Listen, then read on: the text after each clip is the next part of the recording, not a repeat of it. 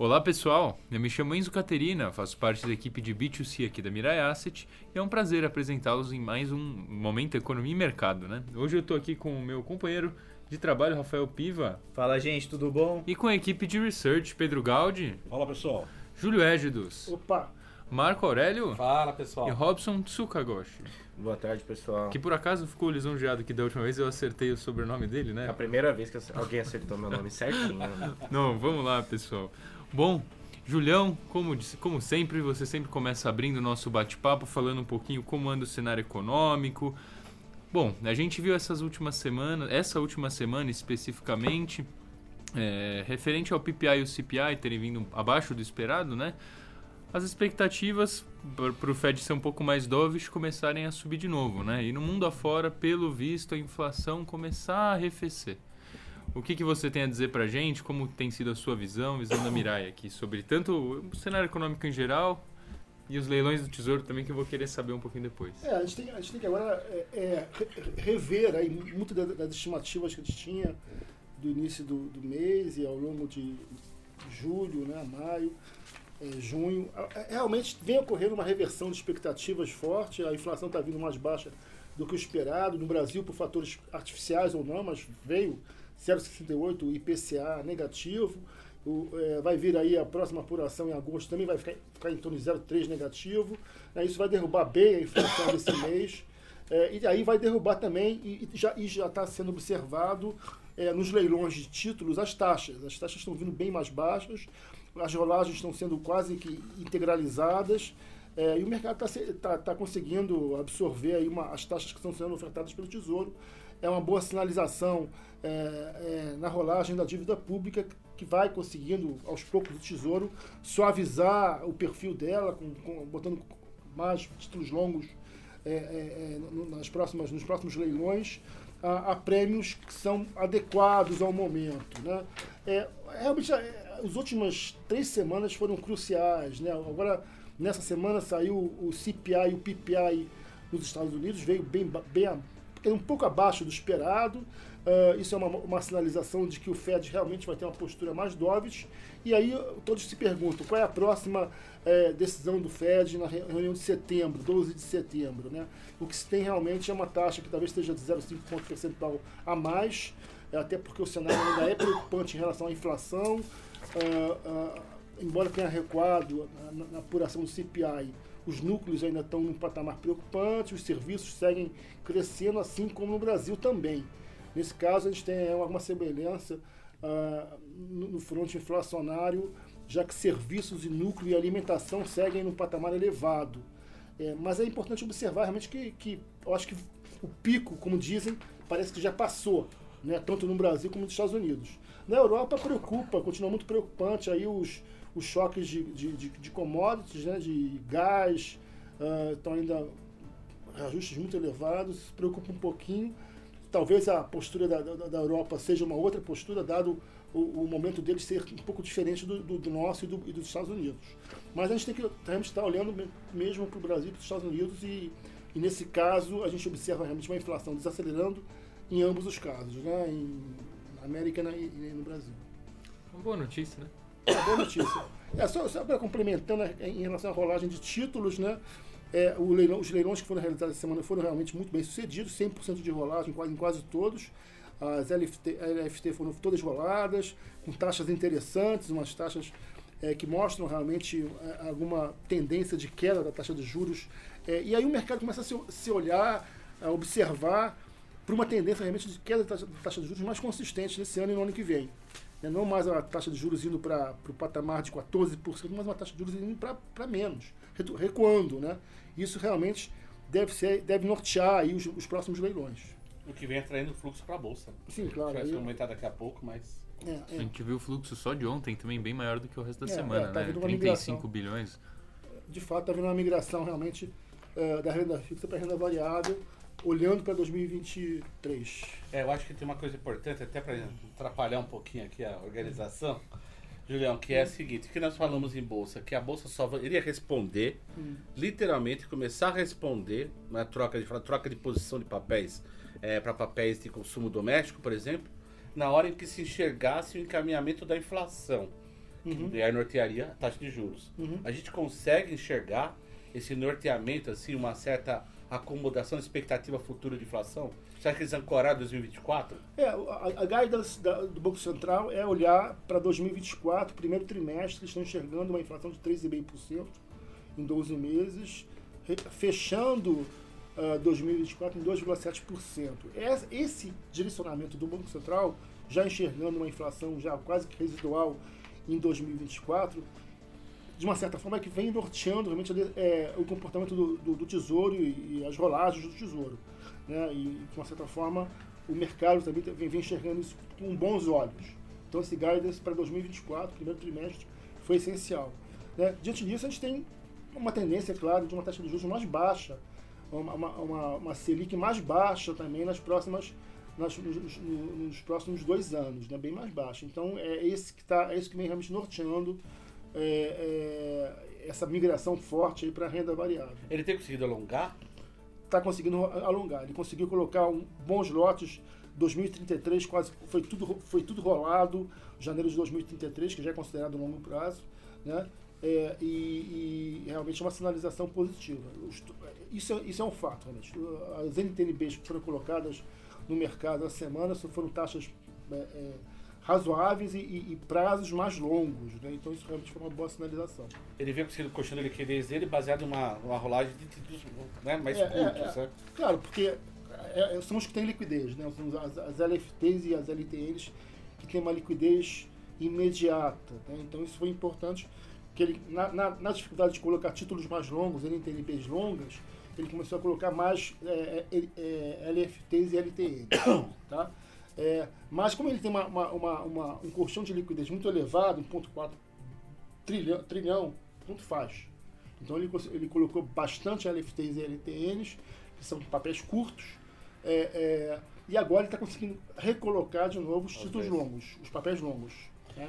Tem uma, tem uma tesouraria, por exemplo, que eu estou me reposicionando aqui no meu percentual de renda fixa e renda variável. E na renda fixa eu posso confiar nessa, nesse alongamento? Eu poderia comprar esse alongamento? É, E de uma certa forma vai começar a aumentar também é, os pré-fixados, né? São títulos já, já definidos pro, né, pro- no, no prazo que vão vencer.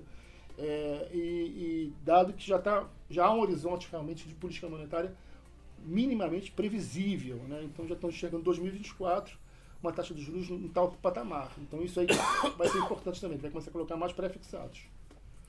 Boa, boa. Bom, voltando um pouco no assunto que vocês tocaram, Pedrão, fala um pouco pra gente sobre o fluxo de bolsa e das incorporadoras. Então tá bom, pessoal. O Júlio falou de renda fixa, eu vou falar de renda variável. É, hoje é dia 12, a bolsa não fechou, mas está muito perto disso.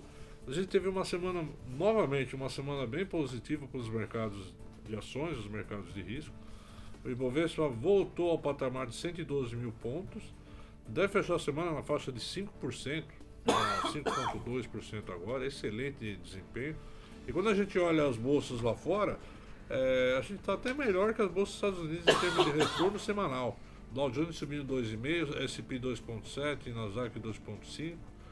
Aí a gente 5,2%. Quer dizer, o desempenho de Bovespa está muito bom. Vem muito aí essa, o que foi falado aí sobre expectativa de, de um Banco Central não tão agressivo com o Selic daqui para frente, né? O que, o que atrai eh, dinheiro para risco. A gente tem visto aí tanto o local como o, o- o estrangeiro tá aportando bastante. Já vou falar do fluxo de estrangeiro para vocês entenderem. Mas só para fechar o desempenho da Bolsa, eh, a gente falou da semana, Ibovespa fechando 5%, eh, Ibo- no mês o Ibovespa sobe 8,6%, eh, mais também do que as bolsas lá de fora, e no ano o Ibovespa passou a ficar positivo 7%. Eh, lembrando que lá de janeiro a março subiu 15%, devolveu tudo, e agora está voltando a subir de novo é, com a questão do fluxo de investidor estrangeiro e o local um pouco mais animado com o mercado de risco. Quando a gente fala em fluxo de investidor estrangeiro, para ter uma ideia, o último dado divulgado pela B3 é do dia 11 de agosto. Houve uma entrada líquida de investidor estrangeiro de 1 bilhão de reais, é, acumulando no ano, no mês, é, 5,8 bi de reais é, e no ano 59,6 bi de reais. Quando a gente fala 5,8 bi de reais acumulado em agosto, Só para ter uma ideia como, como, for, como mudou, está mudando esse, esse fluxo, em julho o, o total, o fechamento de, de entrada net né, positivo do investidor estrangeiro foi 1,9 bi. Nós já estamos com 5,8 e nós estamos falando do dia 11 de agosto. Ainda tem um mês todo pela frente. Caminhada, né? Estamos caminhando, se recuperando, a nossa bolsa continua barata, a gente já falou isso, o Marcão já falou isso em outras oportunidades. A gente continua atrativo em relação aos outros mercados e, consequentemente, a gente está dando uma surfadinha de curto prazo. E uh, só complementando, Pedro, não sei se você lembra, se é do nosso, nosso tempo, a gente tinha aquele calendário famoso do, da volta, do mês de setembro de entrada, lembra? O É. mês de agosto é o mês de férias do Sim, Ministério é. Norte. O mês de setembro, geralmente, o mês de entrada. A gente tá fazendo isso em agosto, então pode ser um Setembro bom. está chegando aí, a- a féria- as férias do pessoal está começando a. Opa, aproveita bem aí, pessoal, que logo logo acaba. É, vamos falar de incorporadoras, é, falar agora de equity, né, de setor e empresa. É, a gente está no meio da safra de resultado corporativo, está saindo balanço para tudo quanto é lado, resultado. Eu vou me prender aqui a falar um pouco de incorporadoras. Eu já falei aqui em outra oportunidade sobre isso, é, é, quando saíram as prévias. E as prévias eram bonitas, né? Porque sempre a linha de cima, quanto vendeu, volume e tal, tal, tal. E agora está saindo o, o balanço mesmo, os resultados. E eu queria comentar duas empresas aqui, depois falar um pouco sobre é, como é que estão os múltiplos aí do setor. Bom, primeiro, os resultados, eles estão vendo as prévias que foram divulgadas, davam aí, eh, a- os dados aí de que foi vendido, terreno, tudo mais, né? Agora, ó, com o resultado divulgado, o que a gente começa a ver é que uma pequena parte do, do setor apresentou resultados fantásticos, bem acima do esperado. Eh, os papéis foram eh, em bolsa, foram premiados né, eh, por conta disso, mas em compensação a gente teve alguns resultados que estão vindo bem, bem fracos. Né? E está no, naquilo que a gente falou da outra vez e que eu continuo na minha cabeça. Eh, setor de incorporação, eh, vender imóvel eh, num ambiente de inflação alta. Ah, tudo bem, a Selic vai parar. Sim, vai parar, mas a inflação está alta e o juros vai continuar alto por um tempo. Então, essa história de, de juros altos, inflação alta, perda do poder aquisitivo. A gente teve recentemente, né, Júlio? Saiu aí um- uma pesquisa aí de nível de endividamento das famílias, né? 78% endividado e o resto está devendo, né? É, não sabe nem se essa parte vai conseguir pagar. nesse ambiente, a gente falar é num segmento que o normalmente a pessoa física, né, o tomador do, do imóvel, ele tem que buscar financiamento bancário, ele acaba eh, realmente cria uma expectativa de que a coisa não possa soar tão bem eh, como se imagina. Bom, vamos lá. Resultado de- da MRV eh, do segundo trimestre desapontou. eh, ela teve eh, os números que ela citou lá foi- foram claros, não, não ficou nada diferente, mas ela teve perda forte no resultado financeiro eh, por conta aí câmbio, eh, operações de swap, né? Que acabou levando o resultado final um lucro líquido de ajustado 215 milhões segundo trimestre de 22. Foi até melhor, não ajustado, mas quando você pega o, o lucro contábil mesmo, eh, ela foi muito penalizada, o papel sofreu no dia da divulgação disso. Houve a teleconferência onde o pessoal eh, sinalizou aí que os próximos dois trimestres serão difíceis. Mas assim, o que, tem de claro para nós? A, a- a inflação realmente está tá desacelerando isso para o setor que sofreu muito com custos, né? Material de construção, combustível, energia, tudo isso bateu na veia desse pessoal. Ele vende, vende um imóvel contratado e, e tem que construir esse imóvel. No meio do caminho você pode ter surpresas na sua tier, né? É, bom, consequentemente, esse cenário ainda é desafiador para o setor, na minha opinião. O resultado da, da MRV não agradou, esse até que soltou o resultado. é, veio, veio bom, o mercado gostou, superou expectativas, principalmente é, na parte de geração operacional de caixa. Ela teve um bom desempenho já, já conhecido de vendas de, de imóveis. É, e, e, em compensação, a gente tem algumas outras empresas aqui, como a MR. Os dois exemplos que eu dei, uma veio boa e o outro veio ruim. E as outras, as demais empresas estão divulgando, está vindo nessa mesma condição. A, a JHSF, por exemplo, soltou o resultado, ele veio um pouco abaixo na, no comparativo com o segundo trimestre 21, mas a, a JHSF, além da incorporação, ela tem um negócio shopping, né? E aeroporto, enfim. Ela é, um, ela é um bicho um pouco diferente, a gente gosta muito de JHSF. É a única que eu mantenho compra na, no setor e as outras eu estou com neutro até avaliar um pouco melhor esse, esse, essa incerteza e esses desafios que, que vêm pela frente. Né? É, bom, o setor, o setor negocia hoje um PL 22 é, de 9,2 vezes, não é o setor dos mais baratos, mas assim, são indicadores convidativos. Quando a gente fala aqui das duas que eu citei, Zetec 11,5 vezes PL 22 eh, e Exetec 7, eh, desculpa, 11,5 Exetec, JHSF 7,1 vezes. Eh, preço, preço valor patrimonial está bem, eh, no caso da JHSF 0,7 vezes, está bem barato. Né? E Exetec 0,4 vezes também está bem descontado. Então tem, tem múltiplos atrativos no setor. É, mas ah, eu, eu sou alerta para essa questão do, dos desafios. Né? É, eu senti o, o, os, os administradores, né, os gestores das empresas muito confiantes, ah, mas alguns deles deixando claro que vai ser um desafio bem grande esse segundo semestre. Acho que do meu lado é esse, é passar essa mensagem incorporadoras para ficar atento. Os papéis são descontados, mas assim tem muita coisa no caminho que pode é, gerar volatilidade dos papéis. Bom, muito obrigado, muito obrigado por esse feedback, Pedrão. Eu fiquei curioso também, a gente falou um pouquinho de real estate, queria saber um pouco de, da parte agrícola. Robson pode falar para mim um pouco? Claro, Enzo, vamos falar um pouquinho aqui da, de agro, né? Essa semana teve um, muitos balanços que saíram, né? Algumas empresas do setor, dos setores que eu acompanho, né? Agrícola. Essa semana saiu SLC, Janes Machado e Três Tentos saiu hoje, teve, tava tendo a, a conferência de resultados, né? Nesse momento a gente eu, eu vou falar um pouquinho da SLC, que foi uma das empresas agrícolas que eu acho que foi minha primeira minha primeira experiência no, no podcast aqui da Mirai. Então eu vou falar um pouquinho da SLC.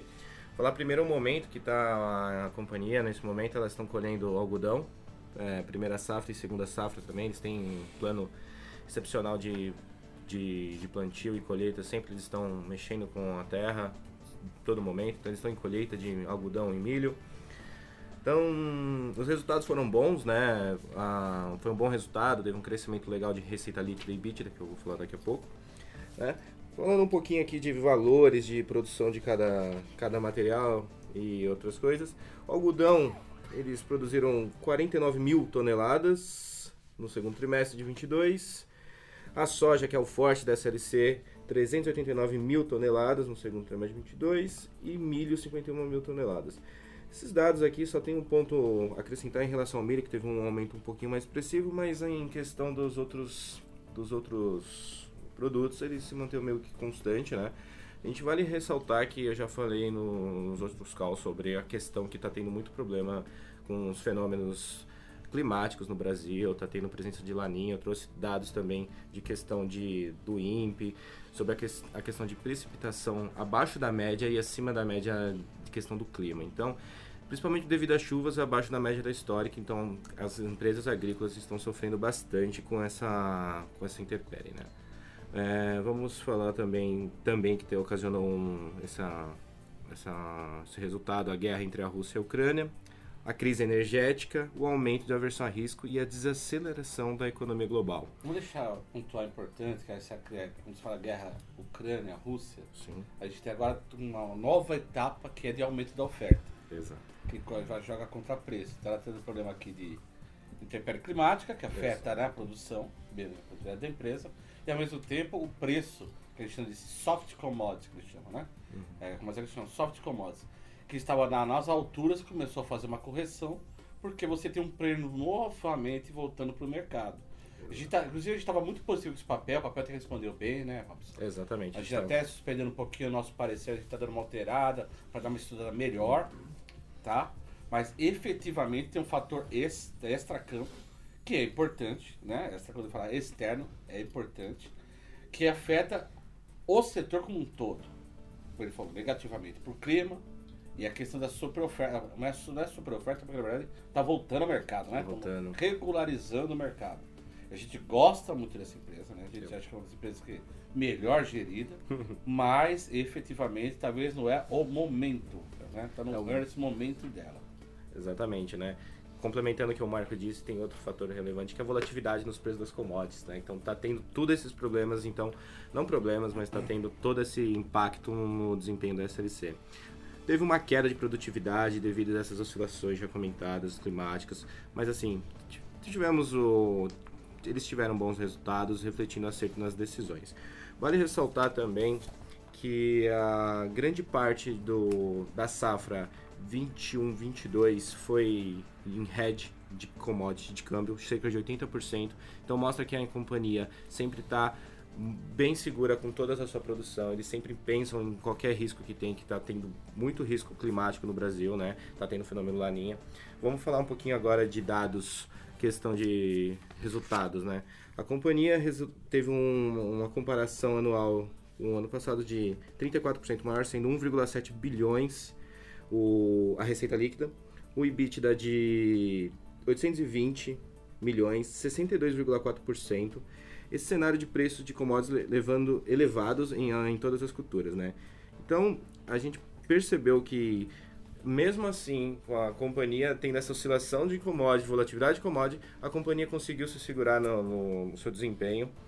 Né? Até porque você já estava dado, né? A gente acha Exato. que o segundo trimestre já estava dado do bom cenário e tudo mais, o mercado precificou isso daí. O problema é olhar para frente. Olhar pelo retrovisor, a gente já tem dado aí, já está ok. Eu acho até, é o que eu falei, nós gostamos do papel, tá? A gente gosta do papel, só que a gente está retirando um pouquinho o parecer para dar uma estudada nos próximos dessa questão do segundo semestre. Como que vai funcionar o top-down? Porque o bottom-up da empresa é excelente. É ótimo. Ela opera bem, opera bem, ela faz a, a gestão financeira dela é excelente, tudo que for. Só que o mercado paga pelo top-down, o mercado paga essa empresa pelo soft commodity. Então a gente sabe isso aí vai ser importante.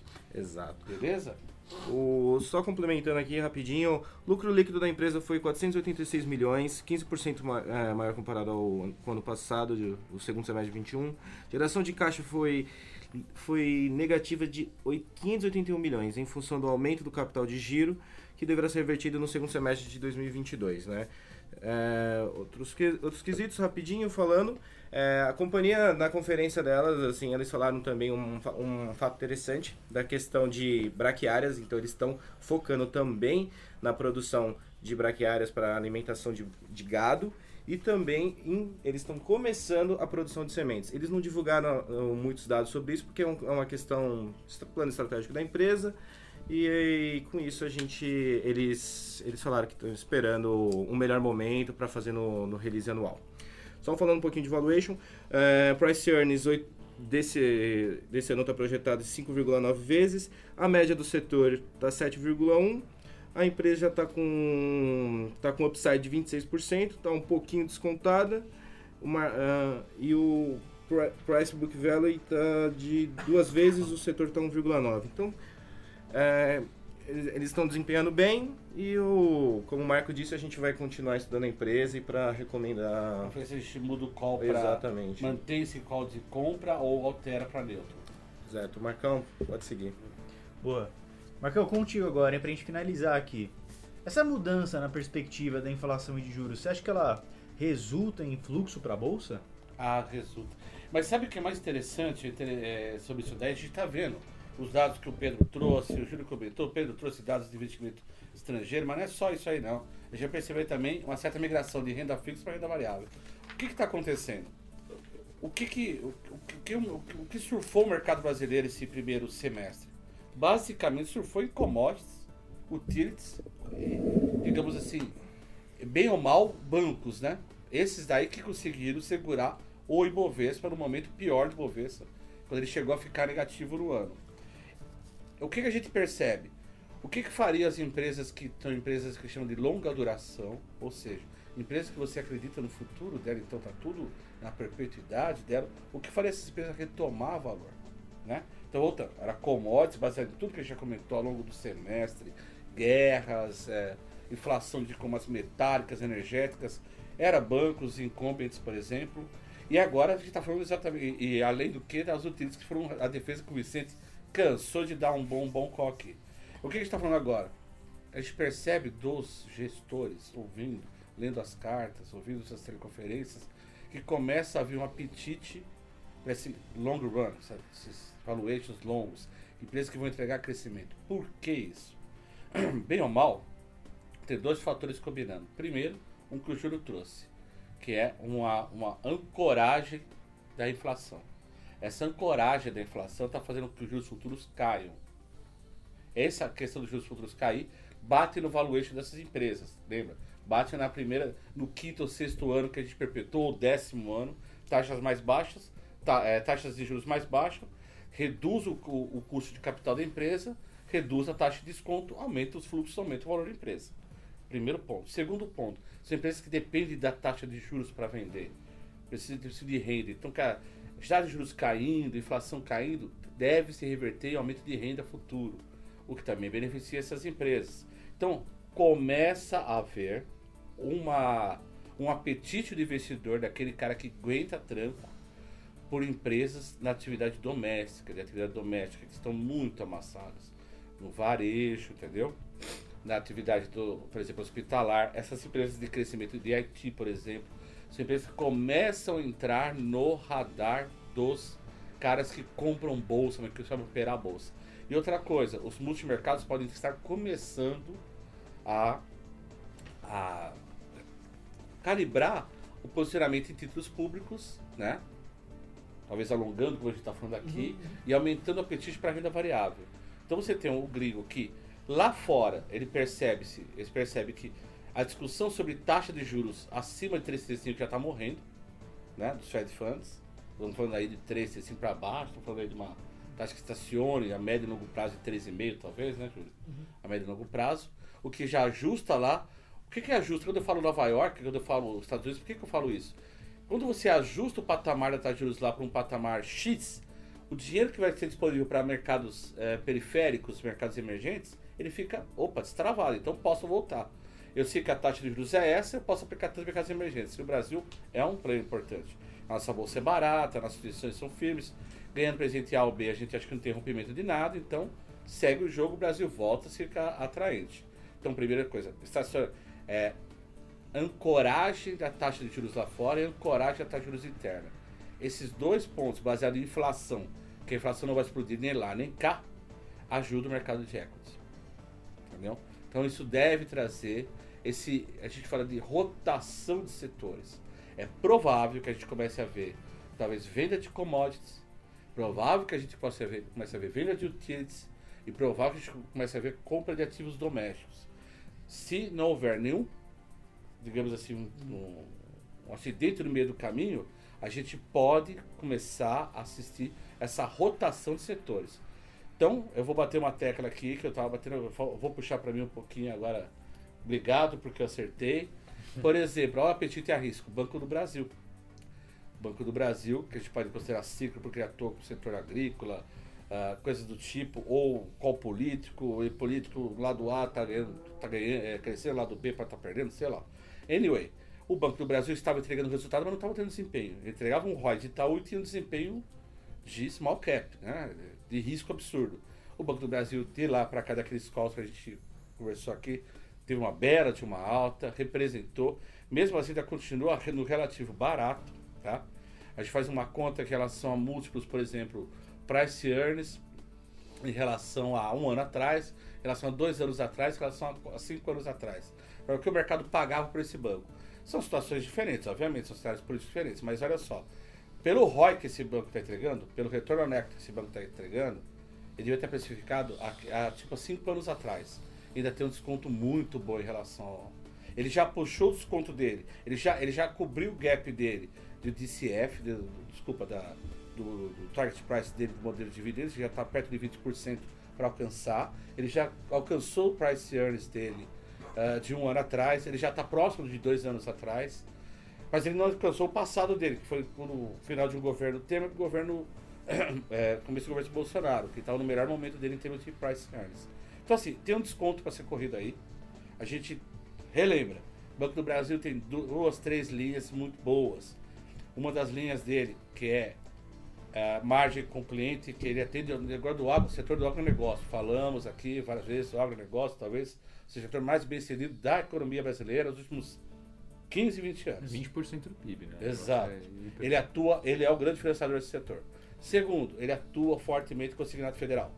Esses caras têm estabilidade no emprego e uma renda relativamente alta, apesar de se reclamarem muito, né? Mas os caras estão lá pagando, quitando muito bem a dívida deles, então perfeitamente. Eh, isso traz uma segurança para a carteira dele, o ativo dele. Terceiro ponto, operaram muito bem com essa alta taxa de juros. A tesouraria do Banco do Brasil ganhou margem de mercado. Operou na- nas pontas certas. Ter, quarto ponto importante. Lembra que a gente falou várias vezes que dinheiro de Caixa Econômica Federal e Banco do Brasil é carimbado? Ele é carimbado. O que quer dizer é o seguinte: fundo de garantia por tempo de serviço, está na Caixa, financia crédito imobiliário. Ah, depósitos judiciais, está no Banco do Brasil. Você pode já ficar lá passar no Banco do Brasil. Esse dinheiro no Brasil ele pode emprestar. É um dinheiro com custo muito baixo. Isso faz com que o funding dele seja baixo. O funding dele é baixo, a Selic subiu, ele com custo baixo investiu dinheiro no custo mais alto. Ou seja, a, o chama de NI, né, essa margem financeira dele, aumentou, que é a intermediação financeira, que é o negócio dele, tá? Aumentou.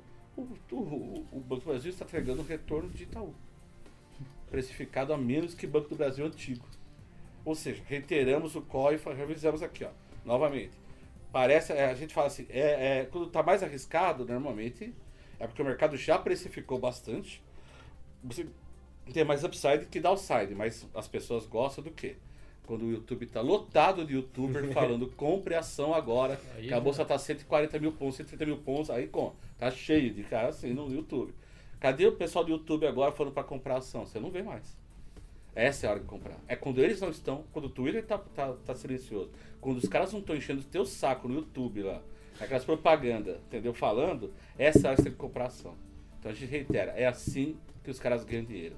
E fazendo o contrário, é assim que você perde dinheiro. É isso aí, gente. Na minha parte, era isso aí. Nossa, pessoal, que aula foi essa, hein? Agradeço a presença de todos vocês, muito obrigado por estar aqui. Rafael, quer se despedir também? Tchau, gente. Obrigado pela atenção. Até a próxima, pessoal. A gente, como a gente já fala das, das- nas outras vezes, né? A gente tem to, de segunda a sexta, toda manhã, 8h50, o nosso call com os meninos, call matinal. Vocês podem ligar lá, só lembrar de colocar no mudo. E vocês vão ter acesso às notícias mais quentes do dia, logo cedinho, antes de abrir o mercado. O número é 2189, é 2197, né? Líquido não precisa. Isso mesmo. então tá, pessoal, muito obrigado pela presença de vocês e até a semana que vem. Tchau, tchau. Tchau, tchau. Tchau, gente.